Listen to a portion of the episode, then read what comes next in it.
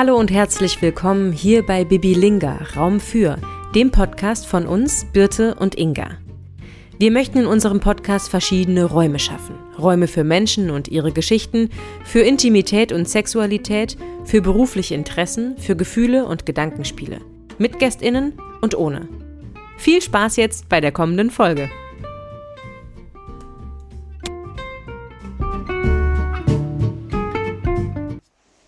Unseren heutigen Raum bekommen Sandra und Ralf, zwei Menschen, die beide in der katholischen Kirche tätig sind. Sie erzählen von ihrem persönlichen Werdegang, ihrem innerlichen Struggle zu vielen Themen, gerade im Bereich Queerness in der Kirche und wie weit man sich in Deutschland auch davon befreien kann, was aus Rom vorgegeben wird. Wir sprechen über eine Veränderung innerhalb der katholischen Kirche, über Kirchenaustritte und darüber, dass Anti-Queerness eigentlich Blasphemie ist. Es ist der Anfang einer kleinen Serie zum Thema katholische Kirche, denn wir konnten in dieser Folge nicht allen Themen den Raum geben, den wir ihnen gerne gegeben hätten. Dafür ist das gesamte Thema wirklich zu groß und komplex. Daher kommt es jetzt häppchenweise. Also erstmal viel Spaß mit der neuen Folge Bibilinga Raum für heute mit Sandra und Ralf, zwei MitarbeiterInnen der katholischen Kirche. Schön, dass Drei, ihr da zwei, seid. Eins. Herzlich willkommen bei uns. Hallo. Ja, danke schön. Äh, also, nochmal. Wir fangen ja immer in unserem Podcast mit einer kleinen, schnellen Fragerunde an. Und äh, das würden wir jetzt auch mit euch tun, noch bevor ihr euch vorstellt. Ähm, und zwar ist unsere Standardfrage: Esst ihr Ananas auf der Pizza, ja oder nein? Vielleicht, Sandra, kannst du mal anfangen. Maximal zweimal im Jahr. Aber immerhin. ich stehe nämlich relativ alleine da. Und Ralf, wie ist es bei dir? Wie Dann kriegst du jetzt dir? Verstärkung, ja. Sehr gut. Macht jetzt schon Spaß. genau, ich hätte die zweite Frage. Wann seid ihr das erste Mal in der Kirche gewesen? Ähm, bei meiner Taufe. Ich kann mich zwar nicht dran erinnern, aber da haben die mich auf jeden Fall mitgenommen. Bist du als Baby gleich getauft worden? Ja. Mhm. Okay. Sandra, bei dir? Ja, ich würde auch sagen, äh, bei der Taufe. War auch relativ schnell nach der Geburt. Und du, Inga? Wann warst du das erste Mal in der Kirche? Würde ich sagen. Und Birte, du wurdest später getauft. Wann warst du? Ja, genau. Ich bin mit äh, acht oder neun erst getauft worden und war deshalb, kann ich, bestimmt war ich auch schon als Baby vielleicht auch mal in der Kirche, aber ich erinnere mich auf jeden Fall an die Hochzeit einer Cousine meiner Mutter. Da weiß ich auf jeden Fall noch, ähm, da war ich vielleicht so vier oder so. Da kann ich mich noch erinnern, okay. dass wir in der Kirche waren. Ich war 14 okay. Tage. 14 Tage, okay, ja. Ja, und sogar 13, 13, vom, ja, von 15 bis 13. Ja, die mussten ja früher noch gucken, äh, dass die Kinder schnell getauft werden, damit sie, falls ihnen was zustößt, nicht in die, in, ah, in die ja, Hölle kommen. Klar. Okay. Ja, okay, das äh, war bei uns offensichtlich nicht so ein Problem. Wenn man mit acht Jahren. war hier optimistischer. Da der Ralf sich jetzt geoutet, dass er älter ist als wir. Danke, auch Sandra. Vielen Dank. Vielen Dank. Vielen Dank. Ein bisschen. Was trinkst du denn? Was war denn dein erster Berufswunsch? Oh Gott, ich befürchte, ich muss Lehrerin sagen. Ist doch ein guter Berufswunsch. Lehrer, Lehrerin ist ein super toller Beruf. Um das jetzt mal hier, ne? Ja, ich musste aber in der Ausbildung dann auch unterrichten und fand das dann nicht mehr so super. Von daher sage ich leider. Aber ich würde auch sagen, das ist ein super okay. Beruf. Und du, Ralf? Ich wollte Fahrkartenverkäufer werden. An einem Bahnhof, wo noch weniger Züge halten als an dem Bahnhof, wo ich immer ausgestiegen bin. Also das war irgendwie, ja, die Aussichten war, dass das ein ziemlich ruhiger Job sein könnte. Hat sich dann nachher ein bisschen anders entwickelt, aber ja. Fahrkartenverkäufer in Rolandseck, genau. In Rolandseck. Ja gut. Wie oft kommt er am Tag ein Zug? Also heute glaube ich gar nicht mehr so. Nee, also damals kam der schon so naja, alle zwei Stunden. Genau, in Oberwinterhild jede Stunde und in mhm. Rolands Eck jede zweite Stunde. Ja. Okay. Also sieben, acht Züge am Tag waren es schon. Inge, was war dein erster Berufswunsch? Es gab mal eine Phase, da wollte ich auf jeden Fall Tierärztin werden. Und ähm, dann kam aber schon relativ schnell äh, so Schauspiel, Theaterpädagogik dazu. Aber äh, ja, ist auch nichts draus geworden. Und bei dir? Ich wollte äh, gerne Reiseverkehrskauffrau ähm, werden, weil ich immer dachte, dann kann man ganz viel unterwegs sein. Und ich finde auch nach wie vor, ich liebe Kataloge und fand es immer toll, wenn man dann in den Katalogen die schönen Bilder sieht von den ähm, von Stränden, Hotels. Ich dachte, man kann das dann immer alles testen. Kann, man kann dann auch dann wärst du auf jeden Fall zweimal am Tag am Rolandseck vorbeigefahren, ne? Mindestens. okay, ähm, die nächste Frage wäre nach dem liebsten Hobby. Wer möchte beginnen? Also ganz ehrlich spielen Hobbys in meinem Leben jetzt nicht so eine ganz große Rolle, ähm, weil ich so viel Spaß im Beruf habe. Ähm, wenn ich jetzt aufstehen würde, könnte man sehen, dass Essen ein Hobby ist. Ähm, ja, Fahrradfahren, sowas, Fahrradfahren, Schwimmen, aber so, ich habe so kein mhm. spezielles Hobby, okay. wo irgendwas Interessantes, mhm. Eisenbahn oder so. Nee. Das erste, was mir in den Kopf kam, war auf jeden Fall das, was im Moment am meisten fehlt, nämlich mit Freunden zusammen sein. Äh, ich teile total gerne meine Zeit und habe ein offenes Haus. Ähm, ansonsten aber auch alles, was kreativ ist. Also ob es jetzt Musik ist oder Malen, ähm, das mache ich total gern. Und das geht ja jetzt auch, wobei jetzt äh, als Mama dann auch nicht mehr ganz so. Ähm, wobei es dann Anders, genau. Dann schaffe ich es zumindest ab und zu mhm. mal an die Nähmaschine. Schön. Wir haben uns im Rahmen zu der Vorbereitung gefragt, äh, Ralf, du bist ja ähm, Pfarrer. So. Und dann haben wir uns gefragt, ob es vielleicht auch, ob du ein Lieblingskirchenlied hast. Mhm.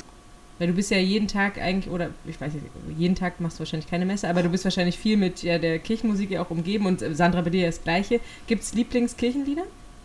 Ja, bestimmt. Also ähm, wir hatten gerade ähm, gebärdensprachlichen Gottesdienst und äh, Atme uns, Heiliger Geist, haben wir gerade wieder mit, mit viel Power gebärdet. Also das war schon klasse und das haben wir am letzten Samstag mit der, mit der hörenden Gemeinde auch gemacht, weil die ja im Augenblick nicht singen dürfen. Und äh, als dann so 100 Leute auf einmal so die, die äh, 100 hörende Menschen ne, gebärdet haben, das fand ich schon richtig klasse. Und dazu hat dann einer gesungen und die Organistin auf der Orgel gespielt. Also das war jetzt so das letzte wirklich das Lied, wo ja mit der, mit, mit der meisten Power. Ja, ansonsten gibt es anlassbezogen wahrscheinlich zu jedem Fest oder so ein, ein Lieblingslied. Ein amerikanisches haben wir heute Morgen im Telefongottesdienst gehabt. All are welcome in this place, also ein sehr inklusives Lied. Ähm, so richtig mit großem Orchester dazu. Das war sehr, sehr schön. Also am Telefon. ähm, ja, also je nach, je nach Anlass. Also das wären mal so zwei, die mir für heute einfallen würden. Mhm. Und dein, Sandra? Ich habe gerade überlegt, weil ich habe im Moment ähm, seit Corona und auch mit unserem Nachwuchs äh, einen äh, massiven Gottesdienstentzug. ähm, weil ich da einfach sage, wir haben nicht so äh, den Gottesdienstraum, wo ich sage, da setze ich mich auch als stillende Mama rein, ähm, was sehr schade ist. Ähm, deswegen ist die Praxis im Moment nicht so da, aber ich musste direkt, also zum einen bin ich total der TC-Mensch, also ich war schon als Junge, also wirklich schon mit 15 oder so das erste Mal da. Ähm, das heißt, so die Lieder, die liebe ich total, komme damit auch richtig gut runter. Ähm, ich muss dabei an ein Lied von unserer Hochzeit denken, die jetzt auch erst äh, ähm, knapp zwei Jahre her ist. Das heißt, in das Dunkel deiner Vergangenheit ähm, und in das Ungewisse deiner Zukunft lege ich meine Zusage, ich bin da. Und das ist so für mich ähm, ein ganz tolles Lied, weil das über alle Facetten des Lebens geht und ähm, meine Bekannte auch total schön gesagt hat, das meint ja nicht nur Gott, das meint ja auch die beiden Menschen. dass man sich gegenseitig verspricht, da mhm. zu sein. Ja, das ist schön. Und gibt es auch ein Lied, was ihr nicht gerne hört, das einem manchmal ein bisschen auf den Wecker geht vielleicht? Es gibt ein, ein Marienlied, das hat so einen, aus meiner Sicht, so einen schwachsinnigen Text. Ähm, wenn man da La La La singen würde, wäre es mir, mir lieber, aber... Jetzt würde ich gerne wissen, was das für ein Marienlied ist, ob wir das gleiche im Kopf haben. Bestimmt. Ich befürchte es auch. Aber wir lassen das den Zuhörerinnen und Zuhörern, dann lassen wir das mal, lassen wir die mal raten, die sich überhaupt, die überhaupt wissen, was ein Marienlied ist. Auch. Und vielleicht genau. lösen wir es irgendwann auf. Ja, genau. genau. Okay.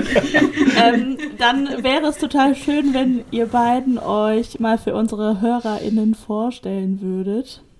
Einmal kurz, wer ihr seid, was ihr macht. Ich möchte beginnen. Ja, äh, ich bin Sandra, ich bin 33, ähm, ich bin Pastoralreferentin, arbeite für die katholische Kirche. Ähm, aktuell bin ich aber in Elternzeit und total glückliche Mama von einer Johanna Emilia, die jetzt gut zehn Monate alt ist. Und ähm, wenn ich nicht jetzt gerade Corona wäre, würde ich sagen, genieße ich es in vollen Zügen, aber ich genieße es natürlich in vollen Zügen, weil trotzdem jeden Tag sowas äh, Unglaubliches zu entdecken ist mit so einem wundertollen Kind und ähm, auch als Familie zusammen.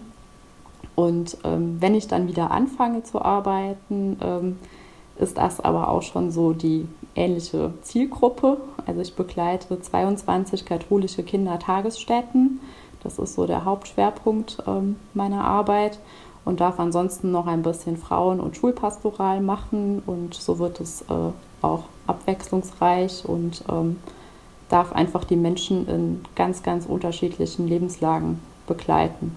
Was bedeutet es, wenn du sagst, du begleitest ähm, äh, Schulen und Kindergärten? Also ich begleite die katholischen Kindertagesstätten äh, in dem Raum, in dem ich arbeite. Ich arbeite im Saarland äh, wohne aber an der Mosel äh, und komme vom Rhein, also an drei Flüssen unterwegs. Ähm, die äh, begleite ich pastoral, also ähm, alles im Bereich Religionspädagogik. Es geht darum, einfach zu sagen, ähm, Leben und Glauben sind verbunden, auch bei den Allerkleinsten und auch bei den ErzieherInnen. Und da darf ich mittendrin dabei sein, wenn es darum geht, Gott in ihrem Alltag zu entdecken. Mhm. Würdest du dich einmal vorstellen? Ja, mein Name ist Ralf Schmitz. Ich bin 1959 geboren, also gerade 62 äh, Jahre alt geworden. Ich bin seit 1987 Priester, war in verschiedenen Aufgaben, ähm, vor allen Dingen ähm, ja, an der Mosel und am Rhein. Und seit 1997 äh, bin ich mit meiner ersten Aufgabe Pfarrer der Gehörlosengemeinde das heißt, äh, mein Einzugsgebiet oder unser Einzugsgebiet ist das gesamte Bistum Trier mit drei ähm, Orten oder so drei zentralen Orten in Koblenz, Saarbrücken und ähm, Trier. Da feiern wir einmal im Monat Gottesdienst, haben ein Gemeindeleben und wir sind in Deutschland äh, die einzigen, die eine eigene Pfarrei für gehörlose Menschen haben. Das heißt, äh, bei uns sind außer mir mittlerweile alle anderen im Pfarrgemeinderat, im Verwaltungsrat sind äh, taub und unsere Umgangssprache ist die Gebärdensprache. Ja, im Laufe der Zeit kamen dann noch ein paar andere Jobs dazu. Seit 2015 bin ich Dechant hier im, äh, in der Stadt Trier. Das heißt so, ich habe die Koordination zwischen den verschiedenen katholischen Pfarreien und den Kontakten zu Ordensgemeinschaften zur Stadt Trier und so. Ähm, und dann ist im September 2015 auch noch die Pfarrei St. Matthias dazugekommen, eine Pfarrei, in der äh, ich Pfarrverwalter bin. Das heißt, äh, dafür sorge, dass alles einigermaßen läuft. Ja.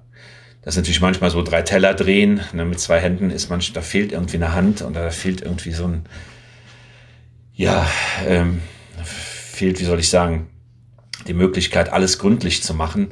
Das heißt, ich bin seit mindestens 2015 jetzt in ständigen Provisorien.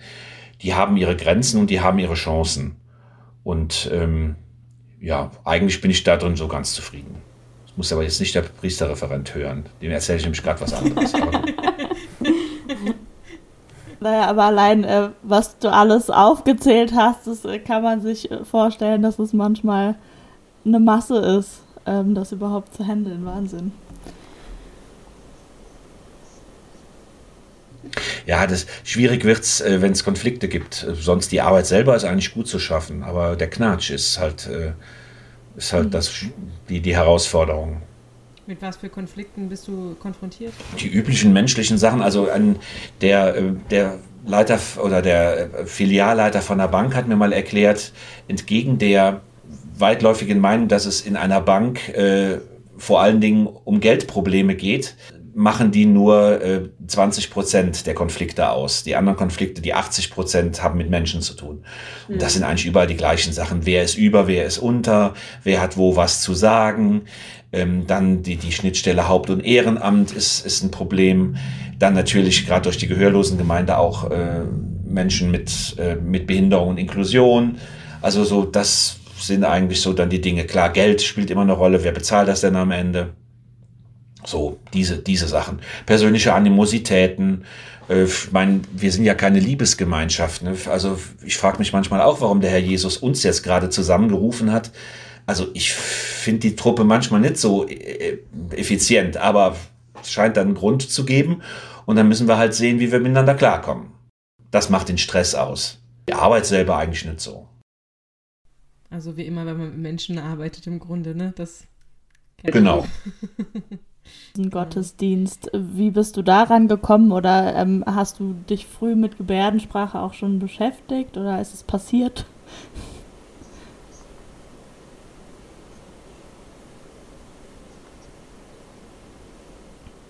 Ja, es ist eher passiert. Also ähm, die Anfänge lagen äh, in meiner Zeit als Kaplan hier in Trier. Da gab es in der Nachbarschaft der Kirche eine Schule für körperbehinderte mhm.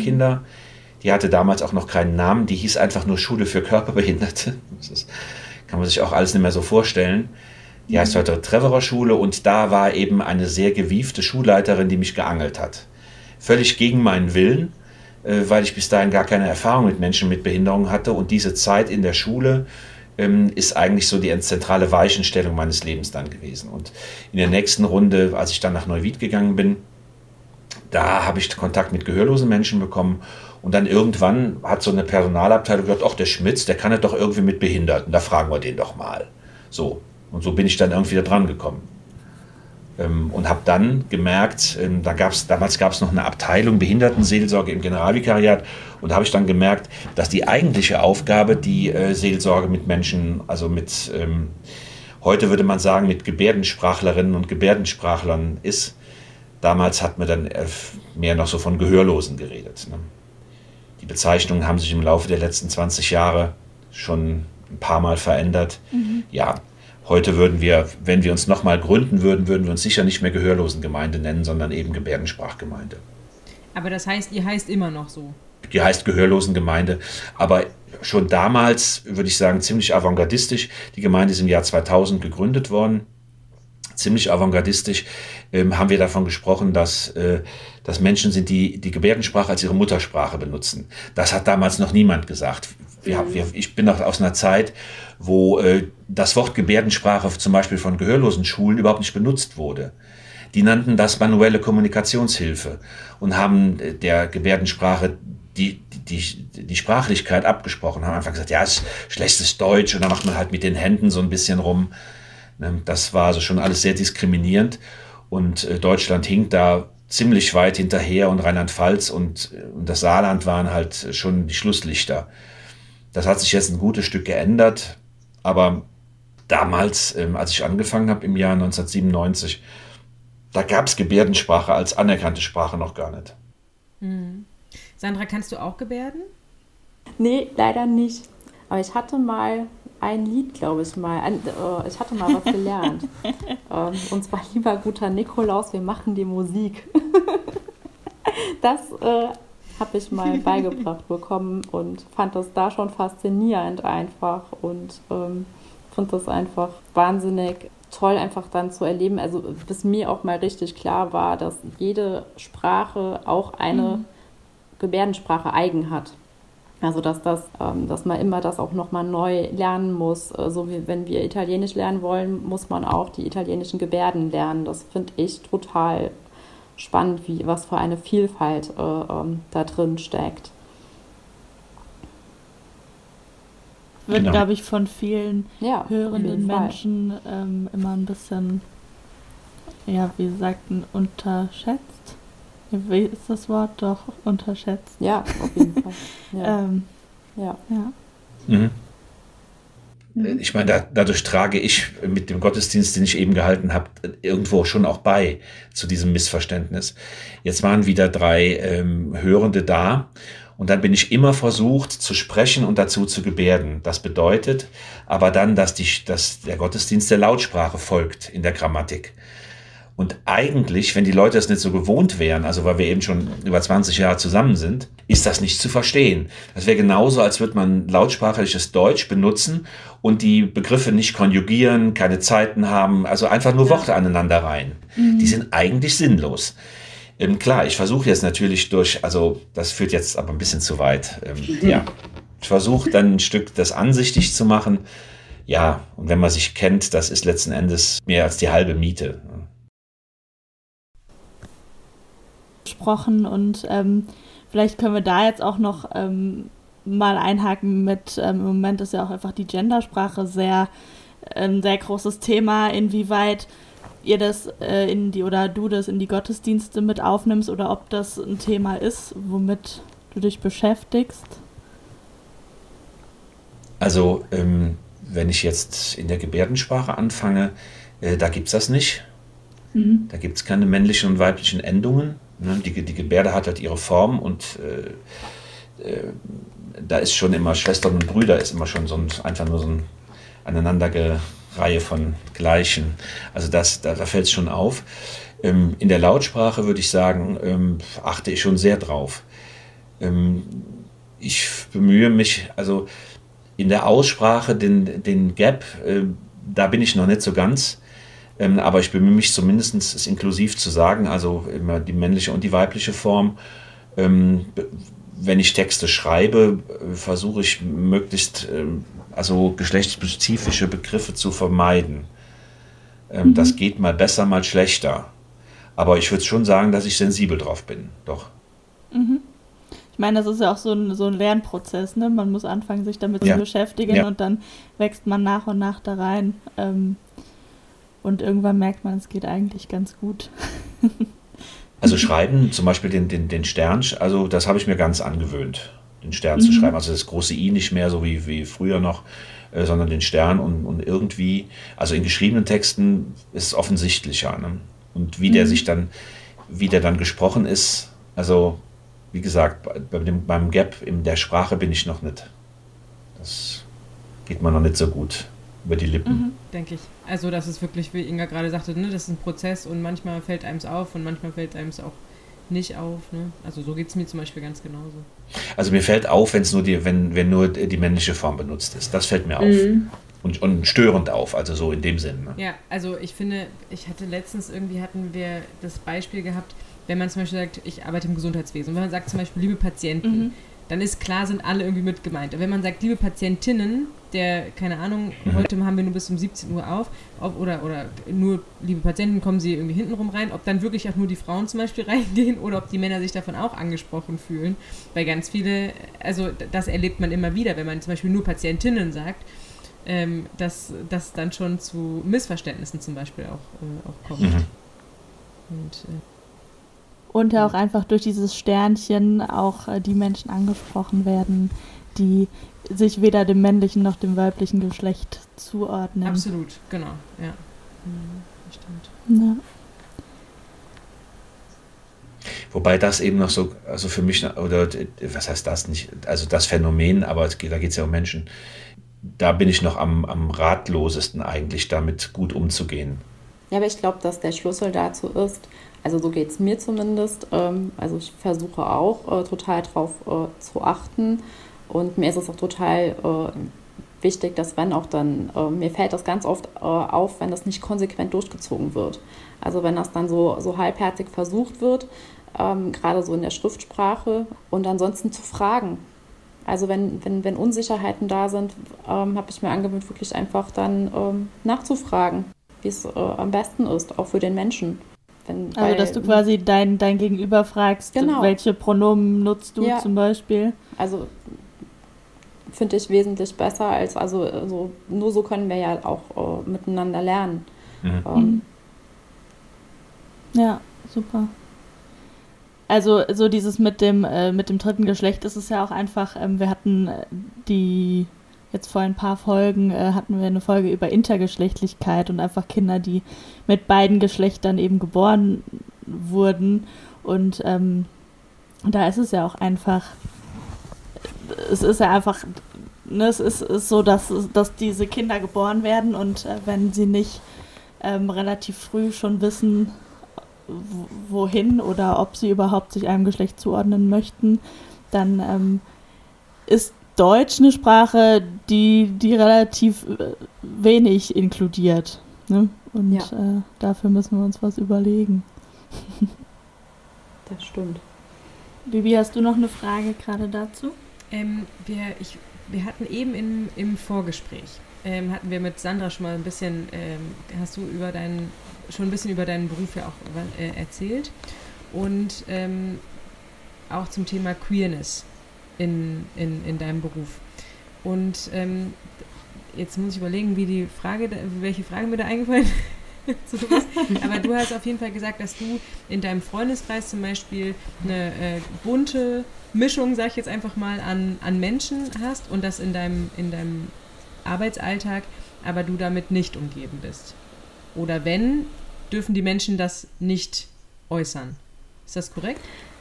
Ähm, Jein. Also ich sage, also Freundeskreis ist mein Freundeskreis ist auf jeden Fall auf eine wunderbare Art und Weise äh, ähm, bunt. Und ähm, das ist auch mein Background, der mich auch in meinem Job immer wieder äh, an Grenzen bringt. Ähm, je nachdem, was dann gerade wieder äh, durch die Nachrichten geht. Und in meinem, in meinem Arbeitsumfeld ähm, ich habe es eben äh, im Vorgespräch so formuliert, äh, dass ich auf jeden Fall äh, queere Menschen äh, ähm, habe, die mit mir unterwegs sind. Ich hatte es so formuliert, dass ich aber im äh, beruflichen Feld niemandem raten darf, sich zu outen weil sie nun mal bei einem katholischen Träger angestellt sind. Ich aber erlebt habe, also ich arbeite jetzt seit vier Jahren, glaube ich, im Saarland äh, mit den Kitas und ähm, ich bin total offensiv mit dem Thema auf die zugegangen und habe da auch, sage ich mal, zu 98 Prozent richtig offene Ohren getroffen, ähm, die total froh waren, dass das jemand einfach auch so offen angeht. Und ähm, für mich ist das einfach total wichtig und ähm, ich musste mich damit auch echt auseinandersetzen. Auch nochmal mit den eigenen Anfragen, ähm, weil wir einfach den Bildungsauftrag mittragen. Und der Bildungsauftrag lautet äh, geschlechtssensible Erziehung. Und die ErzieherInnen erleben das auch ganz häufig, ähm, auch wie schwer Eltern sich manchmal tun. Ähm, gerade so im Kontext Rollenspiel, je nachdem, wie die Kinder sich verkleiden wollen.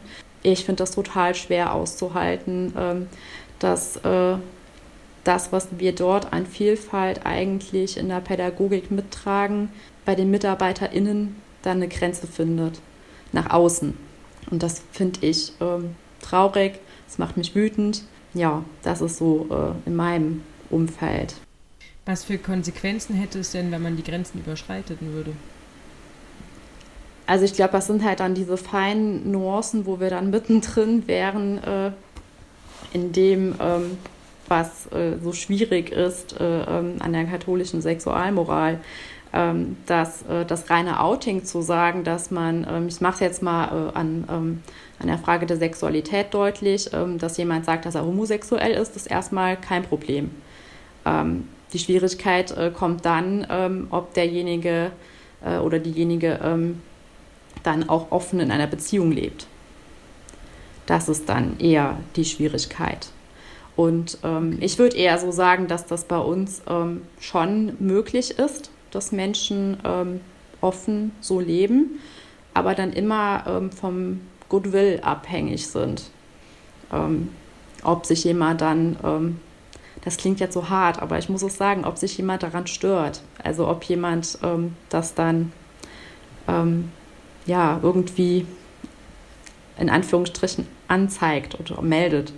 Ähm, das heißt, ein Stück weit abhängig von, von der Person, die, die genau. Mhm. Genau. Okay.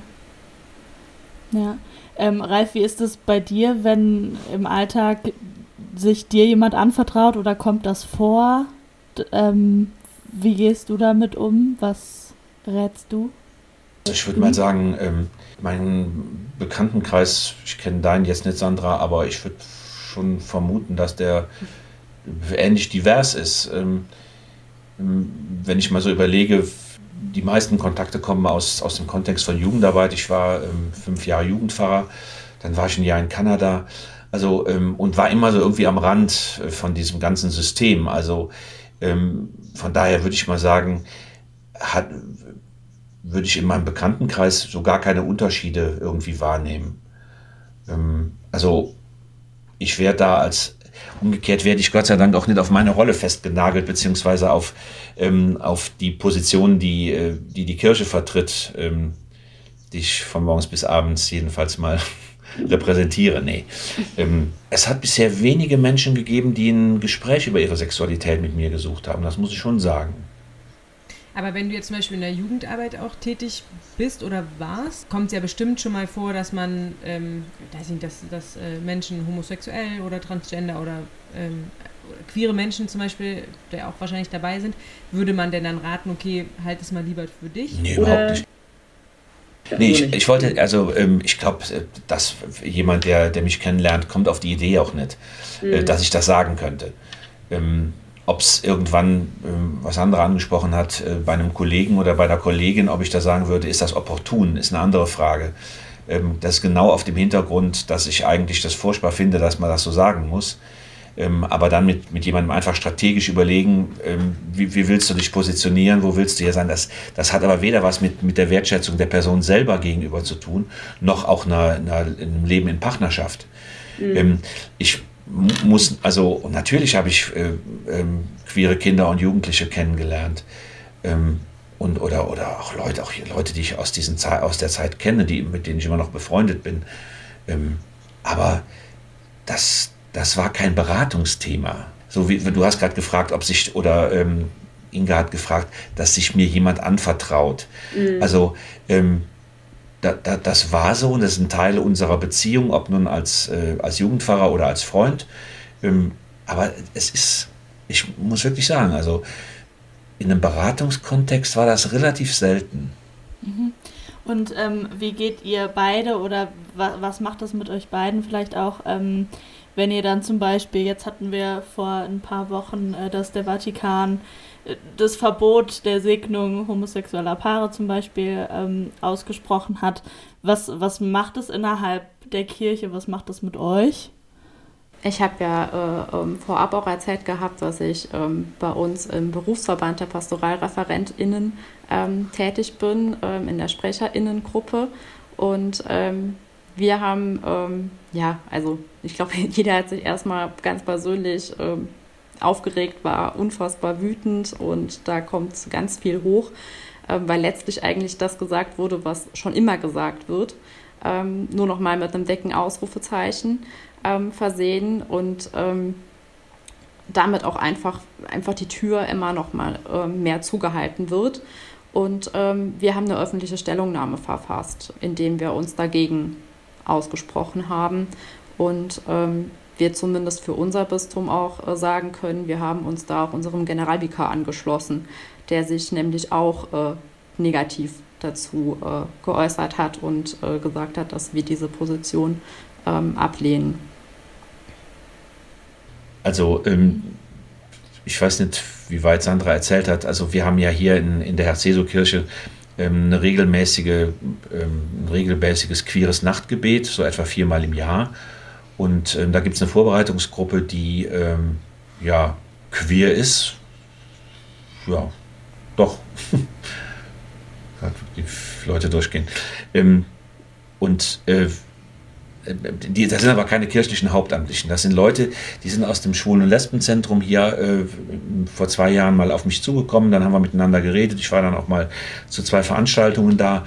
Und das Ergebnis war dann dieses queere Nachtgebet seit, ähm, seit dem Stonewall-Jubiläum vor zwei Jahren. Da gab es den ersten größeren Gottesdienst, da war der halbe Stadtrat da, also alles, was irgendwie rot angehaucht ist, saß dann da brav in der Herr-Seso-Kirche und ließ das erste queere Nachtgebet über sich ergehen, musste solidarisch sein. Die haben wir danach dann auch nicht mehr gesehen. Ähm, aber äh, in so einem Kontext äh, war dann völlig klar, wir hatten für den 7. Mai sowieso ein, ein queeres Nachtgebet vorgesehen. Und äh, dann haben wir gesagt, dann werden wir auch äh, den, den, Segen anschließend, äh, den werden wir anbieten. Ähm, die Gruppe, die hier hinkommt, die ist relativ scheu. Also wir hatten hier keine Aktivisten, die jetzt mit, der, wir hatten natürlich die Regenbogenfahne hingen, man, es, wir machen das auch alles öffentlich, also es ist nicht geheim. Auf unserer Website steht das, wir posten es bei Facebook, also das ist alles öffentlich. Ähm, aber wir haben so keine Aktivisten, die jetzt sagen, wo ist die Presse, wo ist die Kamera, ich will mich jetzt hier vom, vom, vom Ralf Schmidt segnen lassen. So Leute haben wir hier nicht. Ähm, wir hatten auch ganz klar, dass nicht nur ich den Segen anbiete, sondern auch ähm, ein Mitglied, ähm, eine Frau, die auch beim Schmitz arbeitet und die Mitgründungsmitglied dieser, dieser Gruppe ist, dieser Vorbereitungsgruppe, die hat auch gesagt, die Bertha hat auch gesagt, ja, ich bitte den Segen auch an. Ähm, jemand anders, der auch noch im Stadtrat arbeitet, der hat das auch gemacht. Also ähm, das ist nichts, äh, also das hätte, hätte ich jetzt ganz schräg gefunden, zu sagen, hier müssen jetzt Amtsträger her. Ich komme dann natürlich auch hin, aber segnen tun nicht Amtsträger. Also entweder wir sind eine segnende Kirche oder wir sind es nicht. Bei den Amtsträgern verkörpert es sich nochmal und die ziehen sich oft dann auch äh, mal schneller zurück. Aber auf der anderen Seite, die besonders jetzt hervorzustellen, finde ich genauso doof. Ich habe mich auch deshalb nicht irgendwie verkleidet. Das tue ich sonst in dem Gottesdienst auch nicht. Also da sind Menschen, die zusammen beten und die ein Angebot machen und in dieser ganzen unaufgeregten Art haben wir auch diesen Gottesdienst äh, gefeiert. Mhm. Es kamen ein paar queere Menschen, also sowohl Paare, aber relativ wenige, ein paar Einzelne. Ein schwules Paar hat vorher angerufen, dürfen wir denn kommen? Ich, ja, ja, deshalb machen wir das ganze Jahr. Ähm, und ein paar Singles waren da, also ob die Singles sind, weiß ich nicht, jedenfalls kamen sie allein zum Segnen. Ähm, das haben wir auch bewusst ähm, offen gehalten wir haben auch gesagt, auch wenn eine Familie kommt, dann wird die auch als Familie gesegnet. Also um deutlich zu machen, das ist jetzt nichts äh, nichts nichts Exklusives für Paare oder so. Ne? Und natürlich auch für alle anderen. Also auch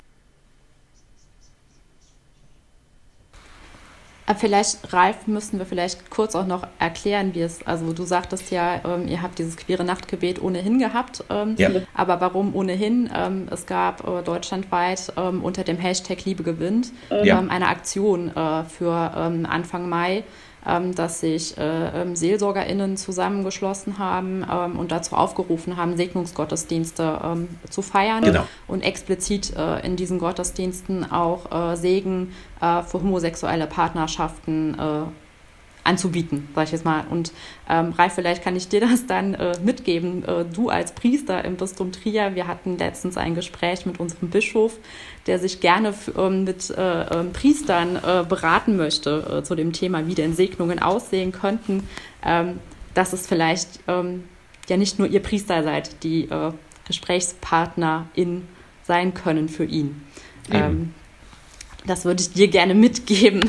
Das trifft vielleicht dann die Ohren noch mal anders, als wenn äh, wir das äh, sagen, weil ich habe eigentlich das, das schönste ähm, Zitat, was ich gelesen habe, oder schön ist es nicht, aber es trifft das, was ich am meisten äh, gedacht habe, ist, dass eine Kirche, die Segen verweigert, kein Segen mehr für diese Welt ist. Das fand ich, ähm, das hat es für mich total auf den Punkt mhm. gebracht. Mhm. Das hat jemand äh, so geschrieben. Ähm, wir werden uns morgen früh mit ähm, den drei anderen ähm, Orten aus dem Bistum Trier, also mit Menschen, die da mitgemacht haben, treffen und werden mal unsere Erfahrungen auswerten. Es gab also von den 110 Orten in ganz Deutschland vier im Bistum Trier, davon waren drei im Saarland und, äh, wir hier in Trier. Und äh, wir telefonieren uns morgen mal zusammen oder zoomen uns mal zusammen, um die Erfahrungen auszuwerten. Ähm, wir haben auch alle, also ist ja schön, wenn der Bischof das so offensichtlich, so offen, so, so, so schön angeht.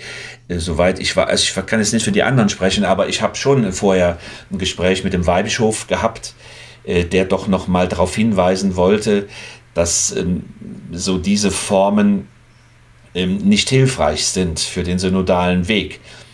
Ähm, das heißt also, ähm, wenn da jetzt an verschiedenen Stellen Leute so äh, wildwachsend vorbrechen und irgendwas tun, was noch nicht offiziell abgesprochen ist, dann liefern wir, so ist die Argumentation, ähm, den, ähm, den Gegnern einer vorsichtigen Öffnung Argumente.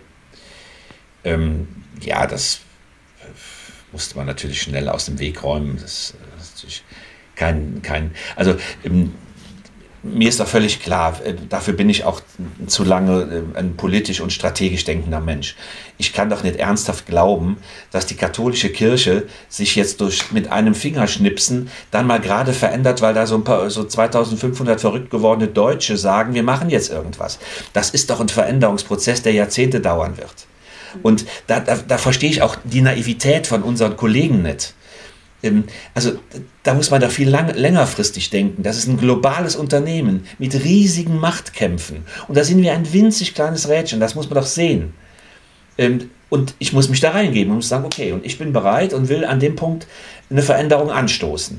Aber dass die Gegenwind produziert, ist doch völlig klar.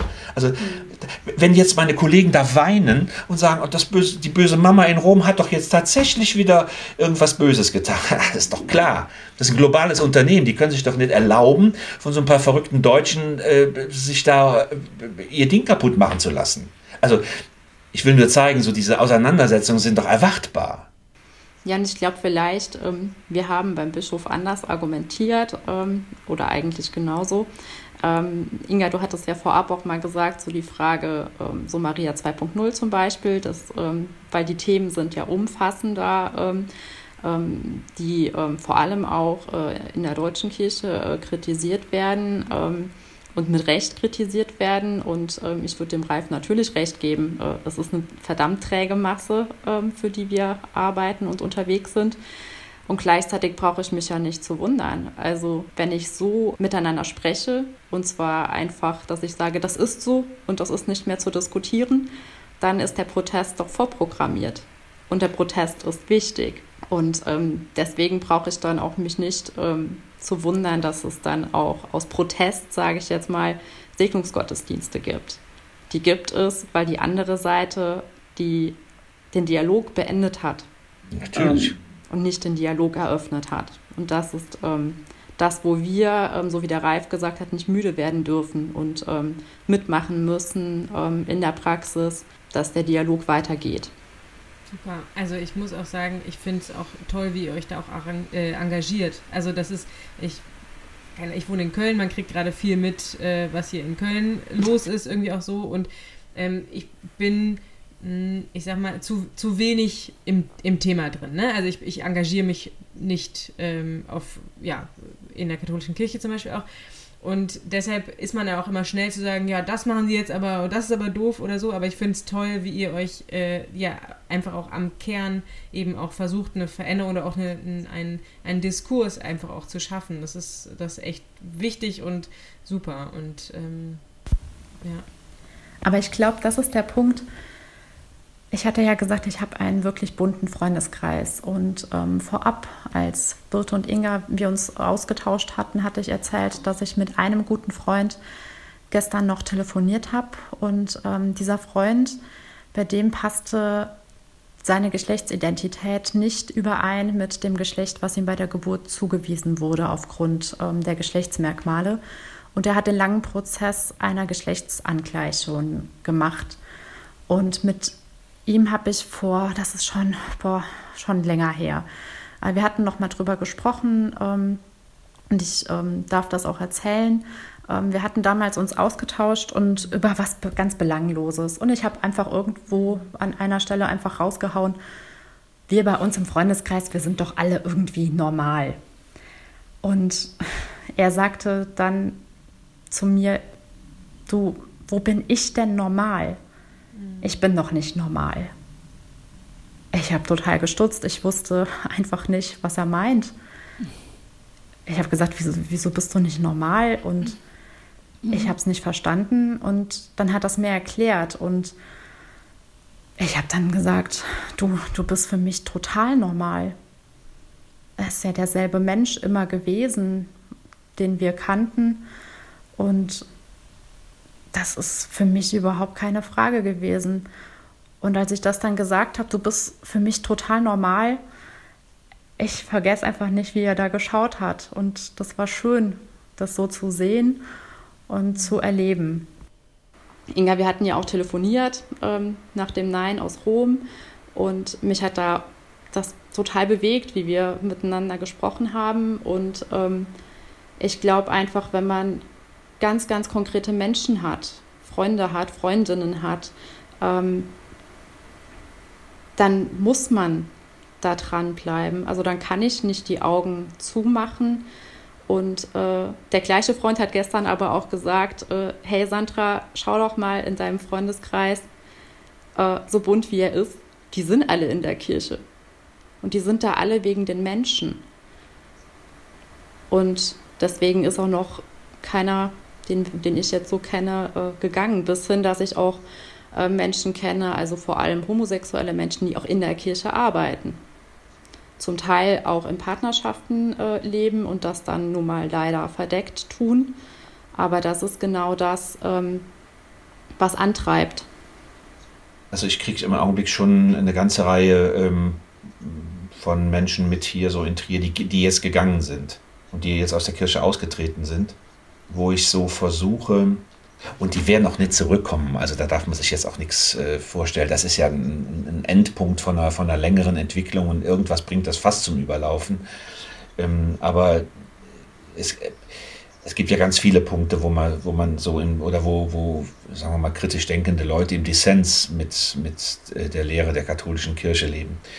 Und ich versuche jetzt irgendwie so klar zu machen, also ähm, wir, wir, wir können ja immer noch ein gemeinsames Projekt haben. Also das Reich Gottes ist halt ein Stück größer als die Kirche. Die Kirche fühlt sich dem verpflichtet und das glaube ich auch noch, sonst würde ich ja nicht mehr hier arbeiten. Ähm, aber es ist nicht der einzige, die einzige Möglichkeit, dem Reich Gottes irgendwie ein Gesicht zu geben. Und das ist an die Grundlage, wie dann auch Leute, also wie wir mit Leuten in Verbindung bleiben. Also wo Leute auch bereit sind zu sagen, okay, wenn das nicht über diesen Weg der, ähm, der Mitgliedschaft geht, dann wollen wir trotzdem dieses, dieses Projekt mit unterstützen. Und ähm, da haben wir eine ganze Reihe Leute, die aus der Kirche ausgetreten sind und sagen, ähm, wir sind aus der Körperschaft des öffentlichen Rechts ausgetreten, aber den Zielen, für die ihr steht, ähm, da, sind viel, da ist vieles, denen wir uns verpflichtet fühlen. Und wir sind froh, wenn wir euch einen Platz, wenn wir bei euch einen Platz haben das ist mir schon wichtig, dass, dass wir auch so mit, mit unserer ähm, Truppe hier ähm, so in dieser, in dieser Offenheit bleiben. Und dass sich Leute bei uns immer noch willkommen fühlen, ähm, auch wenn sie jetzt aus der Körperschaft des öffentlichen Rechts ausgetreten sind. Das, das ist, glaube ich, auch. Entschuldigung. nee, das ist, glaube ich, auch ein total äh, wichtiger Punkt. Ähm, oder auch eine wichtige Information für, für alle ZuhörerInnen irgendwie, ähm, dass es da auch Formen gibt oder ähm, Vereine gibt, denen man sich dann anschließen kann, weil ich glaube, es ist häufig, wenn man sich jetzt in diesem äh, in dieser queeren Szene zum Beispiel ähm, befindet, dass äh, vielleicht auch so der Gedanke aufkommt, ja, okay, aber die wollen mich gar nicht oder so wie ich lebe, kann ich das da nicht tun. Ähm, aber vielleicht der Glaube eigentlich ein wichtiger Aspekt im Leben ist und ähm, irgendwie auch eine was, was ist, was Halt gibt, ne? Ähm, und was dann einfach wegbricht. Und ähm, das eröffnet ja jetzt irgendwie auch Möglichkeiten, dass es gar nicht sein muss. Absolut. Also ich würde für mich auch sagen, das ist das, was der Ralf jetzt gesagt hat.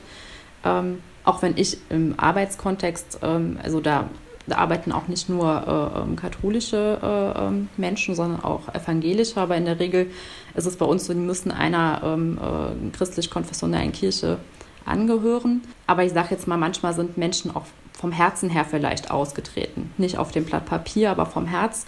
Aber der Punkt ist ja, dass das Menschen sind, ähm, die, die einen Glauben haben, den, wie Inga, wie du gesagt hast, ihnen Halt gibt und ähm, denen mit Respekt und mit Offenheit ähm, zu begegnen. Und ähm, Kirche ist viel, viel, viel weniger als das Reich Gottes ähm, und viel weniger als Gottes Wirklichkeit ähm, für mich. Und ähm, ich gehe immer sehr offen darauf zu, zu sagen, auch ich tue mich ja mit unglaublich viel schwer. Und Aber ähm, Inga, du hattest das ja selber gesagt, nur wer drin ist, kann auch irgendwie noch was ähm, mit verändern. Und das ist bis jetzt das, was mich persönlich hält. Und ähm, dass mich einfach die Botschaft viel mehr antreibt als ähm, das, was mich wütend macht. Und ähm, ich glaube, wenn man, wenn wir auch als MitarbeiterInnen ähm, Menschen, also wir haben ganz oft die Chance, Menschen zu begegnen und so offen zu sein und ähm, dass Menschen auch ähm, sehen dürfen, äh, welche Zweifel wir haben und damit nicht hinterm Berg zu halten.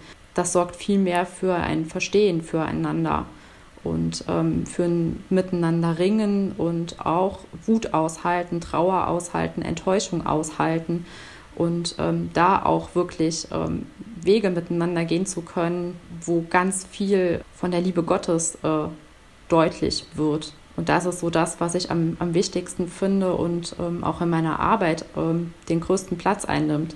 Wir drehen uns ganz viel um das christliche Menschenbild und ich sage immer, die katholische Kirche tritt es am besten mit den eigenen Füßen in, dem, in, in, in ihrer Lehre. Und ähm, damit immer wieder aufzuräumen, zu sagen, darum geht es. Es geht darum, der Mensch ist, wie er ist. Der Mensch ist Ebenbild Gottes, egal welche Sexualität, welches Geschlecht. Der Mensch ist gut, wie er ist. Mhm. Ja, das hast du richtig schön gesagt. Sehr gut. Ja.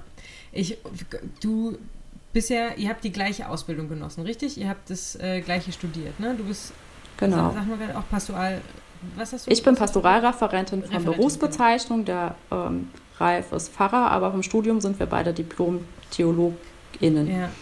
Das heißt, du hast ja im Grunde auch als, du bist eine Frau und hast dadurch ja eigentlich auch im, auch im Grunde mit einer gewissen Ausgrenzung zu tun. Einfach, dass du nicht alle Posten beziehen könntest wie ein Mann.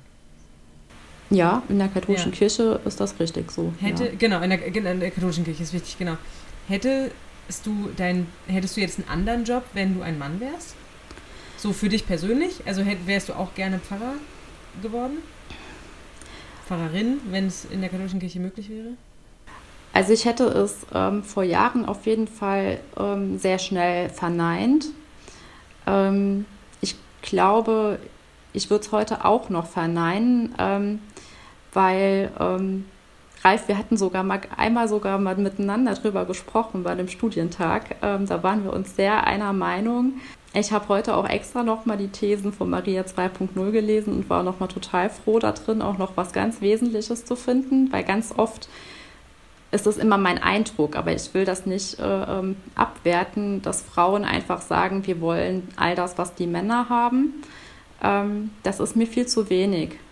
Wir müssen bei uns total aufräumen. Birte, du hast gesagt, du, du wohnst in Köln, du kriegst da gerade voll, äh, volle Breitseite mit, was da abgeht ähm, im äh, Bereich von äh, sexualisierter Gewalt in der katholischen Kirche. Wir müssen aufräumen, was Macht angeht, was Machtmissbrauch angeht. Und ähm, da sage ich ganz klar, ähm, dass ähm, es nicht einfach damit getan ist, ähm, dass Frauen in alle Ämter können.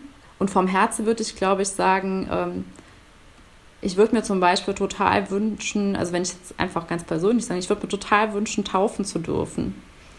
Also ist, ich hab, bin in der Kita schon gefragt worden, wieso darfst du das eigentlich mhm. nicht? Und äh, in Notsituationen dürfte ich es. Und das würde ich mir zum Beispiel total wünschen und würde gleichzeitig aber sagen, ich würde mich nie auf die Art und Weise, wie Priester im Moment äh, auch gerade in, in Gottesdiensten agieren. Ich würde mich nie mit einem Gewand und Stola irgendwo sehen.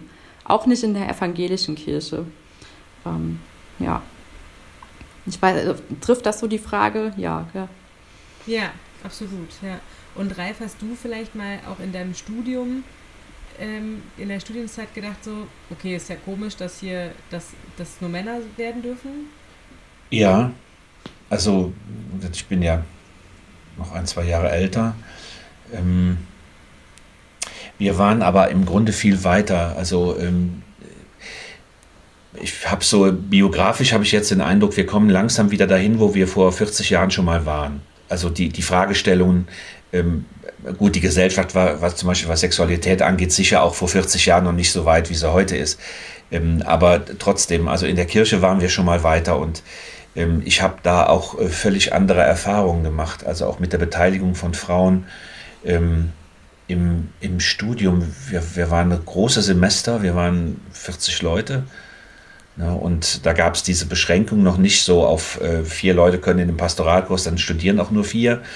Ähm, so, das war damals noch anders. Wir waren große Gruppen und hatten ein, ein total unkompliziertes Mit Miteinander von, von ähm, Studierenden. Ähm, wir haben damals in einer Wohngemeinschaft gewohnt, ähm, die auch ein ganz offenes, ganz offen gewesen ist. Da waren jeden Abend andere Leute zu Besuch. Ähm, warum die jetzt am Ende, wir hatten, glaube ich, noch 18 ähm, Laientheologen und Theologinnen im Pastoralkurs. Und da haben wir eigentlich immer geguckt, dass wir möglichst vieles analog machen. Also diese Sorge zum Beispiel, dass heute bei der Beauftragungsfeier, dass die nun ja nicht so sehr nach einer Weihe aussieht. Ne? Und die Weihe auf der anderen Seite total aufgeblasen wird, um nun ja nicht auszusehen, als wäre sie keine. Ähm, das, also das kenne ich so aus meiner, aus meiner Studienzeit eigentlich überhaupt nicht. Ähm, na, natürlich war damals auch nicht möglich, dass Frauen ähm, Priester werden oder Priesterin werden können. Ähm, aber es gab, die, die, die Rollen waren nicht so fest, wie, die, wie ich die im Augenblick erlebe. Und das ist ja auch interessant. Woran meinst du, liegt es, dass es da wieder so ein, ein Rückschritt ja im Grunde auch dann passiert ist? Ja, das, der, der Rückschritt hat zwei Namen. Das eine ist Johannes Paul II. und der andere ist Benedikt XVI. Also ähm, die haben schon da ähm, wirklich so global gesehen, und das ist interessant, nicht nur in Deutschland, sondern global gesehen dafür gesorgt, dass ähm, Aufbrüche aus dem Zweiten Vatikanischen Konzil doch auch nochmal gedeckelt wurden. Was ist das Zweite Vatikanische Konzil? Das war die Kirchenversammlung ähm, von 1962 bis 65, die ähm, äh, dafür gesorgt hat, dass die katholische Kirche im, in der Moderne angekommen ah, ist. Okay. Oder zumindest mal in die Moderne aufgebrochen ist, sagen wir ein bisschen vorsichtiger. Oder auf dem Blatt Papier dort aufgebrochen ist und dann auch äh, in, also ich finde, dass ich bedauere das total, äh, ähm, in dem Punkt jünger zu sein als der Ralf, äh, weil ich das von, viel, von ganz vielen KollegInnen auch so höre, dass es heute ähm, ein massiver Rückschritt ist im Vergleich ähm, zu früher und die viel weiter waren, auch wenn es, wie der Ralf sagt, auch da die Weihe für Frauen nicht gab. Mhm. Aber ähm, ich äh, durfte jetzt noch ähm, die Abschlussarbeit von einer Studentin lesen, ähm, die sich äh, damit auseinandergesetzt hat, äh, mit äh, den Frauen in der Bibel, sage ich jetzt mal so grob. Also es ging um die Frauen ähm, äh, am leeren Grab zu Ostern. Und ähm, unser Kind heißt ja Johanna. Und ähm, wir streiten noch ein bisschen um den Namenstag, aber ähm, wenn es nach mir geht, wird es die Johanna aus der Bibel, die dabei war ähm, als Jesus auferstanden ist. Das waren die Frauen. Das muss man sagen, verdammt nochmal, es waren die Frauen und die Frauen haben es nicht den Männern nur gesagt, damit die Männer danach dann den Job haben, das weiterzumachen. Und da ähm, ist äh, entgegen äh, der Meinung eines äh, verstorbenen Papstes das letzte Wort eben noch nicht gesprochen, wie der Ralf auch gesagt hat. Und ist es denn so, dass jetzt mit dem ja, neuen Papst, so neu ist er jetzt ja nicht mehr, aber ähm, dass sich da auch wieder Veränderungen in bereit machen? Oder wird er die gleiche oder schlägt er die gleichen Wege ein? Ich bin da jetzt nicht so fest in meinem Wissen. Ah, ich sag nein. Ich sag ganz klar nein. weil es ist ähm, so viel, wie manche immer mal wieder Aufwind sehen wollen, auch jetzt gerade aktuell nochmal, dass es ähm, da auch nochmal einen Dialogprozess geben soll, sind die Positionen, die öffentlich sind, bis jetzt sehr klar, dass es da keine Veränderung gibt. Ähm, es gibt ähm, die Offenheit dafür, nochmal zu schauen. Es gibt ja neben ähm, dem Priesteramt noch das Amt des Diakon in der katholischen Kirche. Da gibt es eine größere Offenheit, darüber zu sprechen, ob es eine Zulassung von Frauen dazu gibt. Ähm, das ist für mich persönlich zu wenig gedacht. Ähm, mir würde das nicht reichen, ähm, nur darüber zu sprechen. Ähm, und von daher würde ich sagen, ähm, also ich, ich, sage es eher nein. Aber ich würde auch eher sagen, ähm, es wundert nicht. Also was soll er da jetzt auf einmal anders tun? so ein bisschen wie der Ralf auch gesagt hat, aber ich, ich will mich nicht so abhängig sehen äh, von Rom. Also das hat, ähm, hat wirklich gestern auch noch mal der Freund am Telefon gesagt, ähm, äh, die katholische Kirche ist doch mehr als der Vatikan. Und ich glaube, die Aufbrüche finden woanders äh, statt. Oder Ralf, würdest du wahrscheinlich ähnlich? Ja, ich würde es ein bisschen, wie soll ich sagen, ein bisschen prozessorientierter sehen. Also ich glaube, ähm, und da bin ich immer noch wirklich fasziniert von, von, von Papst Franziskus, ähm, ähm, der hat offensichtlich irgendwie keine Angst vor dem Chaos.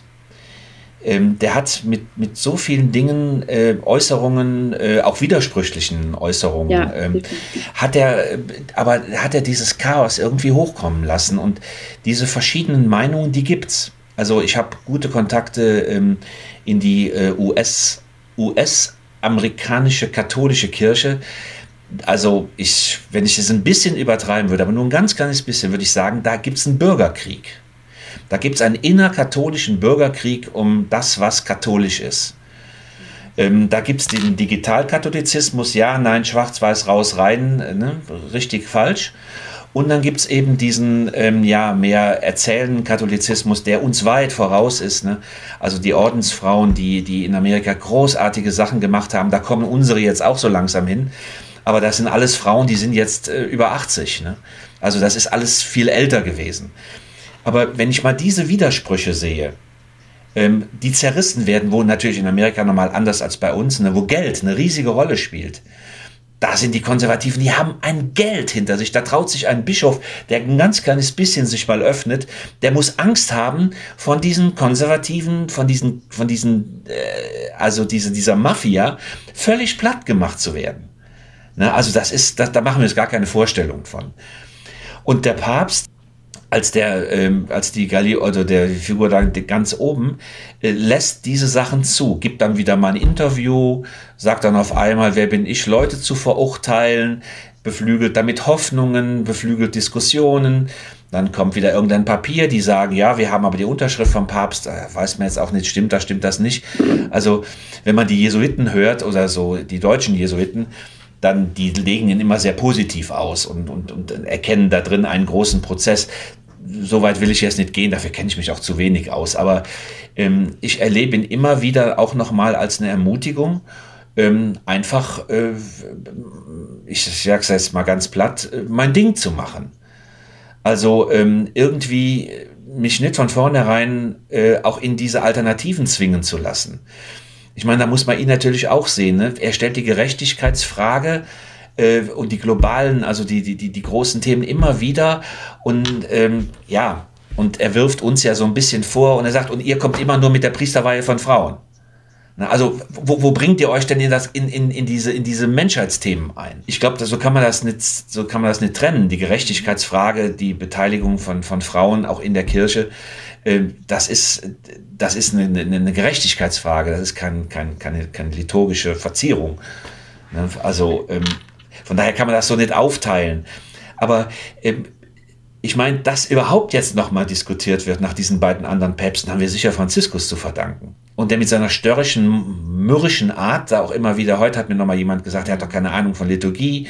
Guck mal, wie, wie motzig der immer da rumläuft. Das finde ich auch. Also der, ich finde nicht, dass er keine Ahnung davon hat, aber der, dass motzig da rumläuft und irgendwie nicht wirklich froh ist, das finde ich, sieht man.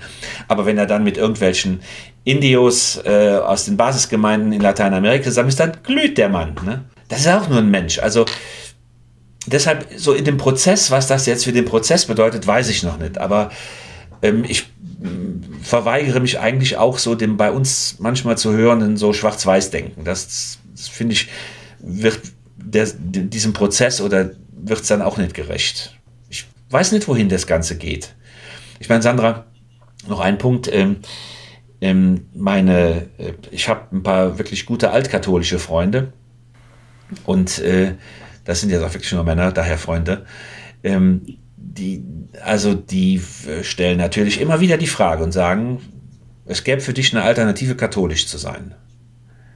Allerdings nicht römisch-katholisch, sondern altkatholisch. Aber das, was dir am Katholizismus wichtig ist, hättest du bei uns auch. Und die sagen mir natürlich auch, auch wenn du dich von dem, von dem System ein Stück distanzierst innerlich, du stehst für das System. Auch du, Sandra, wirst von dieser Kirche bezahlt. Ne? Genau wie ich. Also ja, ähm, ja, ja, ja. Äh, und, und damit repräsentieren wir die auch. Also das macht ja diese ganze, diese ganze Spannung aus. Ich, ich glaube, ich kann mich auch dann nicht an dem Punkt so entlasten und sagen, ach, eigentlich finde ich das ja auch alles gar nicht, was da gesagt wird. Ähm, ich, das finde ich echt den, den, ganz schwierigen Punkt. Woher kommt meine Identifikation? Und da, da bohren die Altkatholiken, die bohren an der richtigen Stelle. Ich kann das letzten Endes nicht wirklich erklären, warum ich, äh, warum ich immer noch äh, katholisch bin, also römisch-katholisch bin. Das, das, ist ein, das ist echt eine schwierige Frage. Und das, das ist nichts Kognitives, das ist irgendwas anderes. Ja, ich glaube, das würde ich, äh, würd ich genauso unterschreiben. Ähm, ich war noch nie angefragt von, von AltkatholikInnen, ähm, aber natürlich äh, bin ich auch schon häufig gefragt worden, warum, man, warum ich nicht äh, evangelisch werde. Ähm, und ich habe irgendwie. Das könnte ich noch leichter erklären. Da fehlt ja. mir einfach viel zu viel. Aber bei den Altkatholen, die sind natürlich da, die bohren an der richtigen Stelle. Ich glaube, für mich ist äh, ähm, am ehesten der Punkt, dass ich sage, ich äh, äh, spüre bei mir ähm, nicht die Berufung, äh, ähm, Priesterin sein zu wollen. Ähm, und ähm, meine Berufung ist da so vielfältig als äh, in meinem Beruf, als Mama, als Freundin, äh, in, in anderen Bereichen. Ähm, dass ich sage, das, das spüre ich nicht. Gleichzeitig finde ich das total wichtig, äh, mit welchem, ja, mit welcher Energie Frauen sich bei uns einsetzen. Also und nicht nur Frauen, also auch, auch queere Leute. Also ähm, ähm, weil das trifft ja eben nicht, also ähm, wir, wir äh, ähm, äh, schließen ja nicht nur ähm, ein, äh, das Geschlecht der Frau aus. Ähm, das muss man ja auch nochmal äh, so sagen ich glaube, bei mir ist es einfach, dass ich akzeptiert habe, es ist was Emotionales, wie der Ralf sagt. Ähm, ich bin durch Menschen da rein, ich bin einfach, ich bin katholisch getauft und bin durch Menschen ähm, da reinge, reingezogen worden, auch in diesen Beruf und ähm, auf eine gute Art reingezogen. Ähm, und ähm, ich hätte eher das Gefühl, ich, ich würde da einfach von, von, von Menschen mich trennen und, und ähm, trotzdem muss ich echt sagen, dass ich immer, immer mehr wirklich darum ringe, gerade weil es so ist, wie, der, wie, wie Ralf, wie du das sagst. Ähm, wir kriegen unser Geld äh, von dieser Institution und wir stehen damit auch irgendwo dafür. Und es ist verdammt anstrengend, jeden Tag mit einem, ich sage immer, ich lebe mit einem Ja, aber. Ja, das ist so, aber ich denke es ja anders. Und das ist einfach anstrengend. Aber ich glaube, nur so ähm, wird es erstmal weitergehen. Ralf, kennst du das mit diesem Ja, aber zu leben? Ja, ja. Auch. Hm. Klar. Aber ich, ähm, deswegen macht es mir auch nicht so viel aus. Also ich bin damit eigentlich groß geworden. Ne, das ist, ähm, das ist ein, also das ist ein, ein, Teil, vielleicht ist, macht das auch nochmal einen Unterschied zu den jüngeren Kolleginnen und Kollegen aus. Ähm, dieses, dieses, dieses Kämpfen, also ich habe ähm, nach, dem, nach dem Diplom in Trier, was ich jetzt nicht so wirklich erhellend fand, habe ich noch zwei Jahre in Würzburg studiert, Pastoralpsychologie, Pastoraltheologie und Sozialethik. Und der Sozialethiker, der hat, der hat da einfach ganz viel gesät. Partizipation durch Antizipation. Wir nehmen schon mal das vorweg, was kommen wird. Und dadurch verändern wir, dadurch bringen wir einen Veränderungsprozess auf den Weg. Das ist zum Beispiel was, ähm, was, also was zu meiner äh, pastoralen äh, DNA gehört. Ich krieg dann auch schon mal eins auf die Mütze, weil ich dann irgendwas antizipiert habe, was jetzt ähm, Leitung nicht direkt so fand. Gut, da muss man sehen, dann muss man ein bisschen Wunden lecken und diskutieren und so und, und irgendwann macht man es doch wieder. Also ähm, ja, das, das gehört ein Stück zu meiner, zu meiner Berufsidentität dazu. Ähm, wir hatten in der letzten Woche äh, wirklich die Ikone hier, äh, Sandra, ich weiß nicht, ob du es mitbekommen hast, Philippa ja, Rath, die, die Ikone der, äh, ach, ich weiß gar nicht wofür, also für äh, eine, eine, eine selbstbestimmte, großartige Frau, die in der Kirche mit ganz ruhigen Tönen einfach äh, ihren Platz reklamiert. Also sowohl hat als auch reklamiert. Nicht nur für sich persönlich, sondern eben ähm, für Frauen. Und das war einfach großartig. Die Selbstverständlichkeit, mit der so eine Benediktinerin, die einfach auch in diesen ganzen Traditionen steht, ähm, in ganz ruhigem Ton sagt, was, was, was geschehen muss. Auf dem Hintergrund von Geschichten, denen sie zugehört hat. Genau wie du eben gesagt hast, Sandra, ne? also das Zuhören, das die Geschichten, die sie auch auf den Weg gebracht haben. Die hat dieses großartige Buch mit den 150, glaube ich, Geschichten von Frauen, die sich zum Priestertum in der einen oder anderen Weise berufen fühlen, ähm, zusammengestellt, äh, weil ein Bischof äh, oder einige Bischöfe ihr bei dem synodalen Prozess gesagt hatten, ach, die Frauen wollen das doch gar nicht. Und dann hat sie mal so gesagt, ja, also weil, weil es für sie zutrifft. Sie, sie wollte es auch nicht. Du hast ja eben ähnlich gesagt, Sandra. Aber es gibt eben ganz viele andere, die sehen das ganz anders. Und dann hat sie angefangen, Geschichten zu sammeln. Was? Und ähm, ja, ich denke, das kann ich hier in aller, äh, wir sind ja hier ganz unter uns, äh, kann ich sagen, also eine der Frauen, die da geschrieben hat, war meine Primitzpredigerin. Also ich sag, wir haben ja ein ganz anderes, ich bin da in einer ganz anderen, einem ganz anderen Miteinander groß geworden. Ne? Die ist heute Gemeindeleiterin ähm, in ähm, einer, in einem, ja, in einem norddeutschen Bistum und macht da ihr Ding. Und ähm, ja, ich fand es einfach großartig, die Geschichte auch nochmal in diesem Buch zu lesen und zu sehen, ähm, da sind Frauen schon länger auf dem Weg und äh, da tut sich was, unabhängig von der Amtsfrage. Spannend, das sind so Sachen, die bekommt man ne, von, von außen ja auch gar nicht so mit. Das sind, ähm, ich meine, das, was wir im Alltag hören, sind ja häufig äh, die Schlagzeilen und die sind natürlich ähm, auch immer die von, von, vom Vatikan ja meistens aus oder ähm, irgendwie allgemeiner verpackt. Deswegen äh, vielen, vielen Dank, dass wir jetzt auch mal so ein bisschen hinter die Kulissen gucken durften. Ähm, und ja, es wurde ja angesprochen, ne, diese Räume für alle Menschen, die es auch gibt, ähm, wo man sich gerne hinwenden kann, wahrscheinlich ja auch. Und ähm, wenn man auch einfach die, die, Nähe zum Glauben, zur Kirche sucht, aber sich in der katholischen Kirche vielleicht auch nicht zu Hause fühlt. Ähm, sehr spannend, danke. Ja, vielen, vielen Dank. Total gerne. Wir haben jetzt die Zeit schon ein bisschen überschritten auch, ne? Ich hoffe, das ist in Ordnung. Ja, ich habe die Uhr im Blick. Und wir haben noch lange nicht alles besprochen. Ich wollte gerade sagen, wir könnten auf jeden Fall noch weitermachen. Der Fragenkatalog ist noch ein bisschen. Ja, eins, eins möchte ich vielleicht äh, schon noch sagen. Ähm, das hat natürlich auch mit meiner, mit meinen weiteren beruflichen ähm, oder mit meinen beruflichen Erfahrungen zu tun. Also für mich ist ähm, die angemessene Übersetzung von katholisch inklusiv. Das ist das, was ich in der Arbeit mit, mit Menschen mit Behinderung, was ich von denen gelernt habe. Sich beteiligen, sich einsetzen. Erst dann, wenn sich alle beteiligen können, ist das Gemeinwesen vollständig. Das trifft für die Kirche dreimal zu. Ne? Haben wir ja in unseren Gründungstexten oft genug auch ausformuliert. Aber das ist für mich eigentlich das, das Verständnis von katholisch sein. Also weniger jetzt äh, so, so eine konfessionelle, konfessionelle Sicht als mehr katholisch sein heißt inklusiv. Und da, wo wir, ähm, wo wir noch nicht so weit sind, wo Menschen ausgegrenzt werden, sich ausgegrenzt fühlen, ähm, das, da muss der Heilige Geist nochmal ran oder die Heilige Geistkraft. Da muss sie jetzt ja. nochmal ran.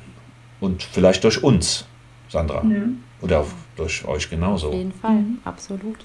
Was ähm, würdet ihr denn sagen, kann, kann jeder, jede Einzelne denn tun, um das Ganze einen Schritt vorwärts zu bewegen? Also wir haben ja eben von der Abwärtsspirale, die es ja irgendwie doch wieder ähm, gab, beziehungsweise du hast gesagt, dass in der Zeit deiner Ausbildung die katholische Kirche schon weiter war. Dann ist halt jetzt die Frage, warum haben wir uns zurückbewegt, beziehungsweise ähm, du hast ja auch schon Namen genannt, aber ähm, was, was kann jeder Einzelne tun, um, um das Ganze wieder in die richtige Richtung zu bringen? Also ich glaube, das muss man erstmal wollen. Also ähm, ich, wer in sich da irgendein Feuer spürt, ähm, sollte gucken, dass er oder sie Gleichgesinnte findet so nach, nach Orten gucken. Also ähm, in der, äh, in der gehörlosen Welt äh, gibt es die Deaf Spaces. Also Deaf heißt gehörlos und Deaf Spaces sind, wo Menschen sich treffen, die sich dieser Kultur zugehörig fühlen. Sowas würde ich jetzt ähm, eigentlich sagen, muss es für, für könnte es in Glaubenssachen auch geben. Da gibt es Orte, wo sich Menschen treffen und, und äh, Ich glaube, jemand, der sucht, der sagt, ich, ich möchte dem Ganzen nochmal eine Chance geben, ich möchte mich da irgendwo einbringen, soll erstmal gucken, ähm, wo es Leute gibt, die das etwas Ähnliches wollen. Ist das, ist das eine Antwort? Ja. Ja. Ja, und ich glaube, der Schlüssel dafür ist, ähm, von dem zu erzählen, was einem selber wichtig ist. Also ich merke, ähm, dass mich das Thema immer mehr packt und ähm, ich bin nicht so der Mensch, der jetzt auch so äh, in Social Media total äh, aktiv ist. Ähm, ich glaube, das werde ich auch nicht sein. Ähm, aber in meinem ganz konkreten Miteinander mit, mit KollegInnen, ähm, ich spreche das immer wieder an und äh, treffe da auch manchmal auf Gegenwind und dann werde ich renitent, also dann werde ich auch deutlich und ähm, ähm, da ähm, will ich auch einfach wirklich allen Menschen, äh, also auch vor allem allen, allen queeren Leuten sagen, lasst euch nicht verletzen, lasst das nicht an euch ran, was manche Menschen meinen, sagen zu müssen. Äh, ein Kollege hat das äh, ähm, die Woche in einem Telefonat, äh, dem ich schon erzählt habe, was heute dran ist und ähm, worüber wir sprechen, dass der gesagt hat, wenn, wenn wir glauben, Menschen ähm, absprechen zu können, dass sie irgendwie nicht so richtig sind, wie sie sind, dann ist das Blasphemie. Weil wir dann sagen, jeder Mensch ist Gottes Ebenbild. Und wenn wir dann sagen, er ist aber doch nicht ganz so richtig, dann sage ich letztlich, Gott ist nicht richtig. Und ich fand das genial. Ich fand das so richtig. Und ähm, das finde ich einfach wichtig, dass wir ähm, die Geschichten von Menschen ernst nehmen und Menschen auch sagen, dass sie auf ihre Art auch verletzend sein können. Und so finden wir dann die Menschen, was der Ralf meint, ähm, mit denen wir gleichgesinnt sind. So finden wir die Menschen, mit denen wir gemeinsam unterwegs sein können. Und ähm, wir dürfen nicht still werden. Das ist, glaube ich, so das, was, und das kann jede äh, und jeder tun. Ja, vielen, vielen Dank, dass ihr bei uns wart. Ja, danke, dass. Und vielleicht kommt ihr nochmal irgendwann wieder, damit wir den Rest. Gibt es eine Serie? wenn, wenn, ihr uns nochmal einladet, kommen wir ganz bestimmt nochmal gerne. Vielen Dank für die Einladung. Ja, von meiner Seite auch herzlichen Dank. Sandra hat mich da ja so ein bisschen mit reingezogen. nee, aber es hat mir wirklich viel Spaß gemacht. Danke für eure Offenheit, für eure Fragen und eure Ideen ich bin gespannt, äh, was daraus wird. Das war wieder eine Folge Bibilinga Raum für. Schön, dass ihr dabei wart. Wenn euch der Podcast gefallen hat, vergesst nicht, uns eine Bewertung dazulassen und den Podcast zu abonnieren. In zwei Wochen gibt es schon die nächste Folge Bibilinga Raum für. Wir freuen uns auf euch.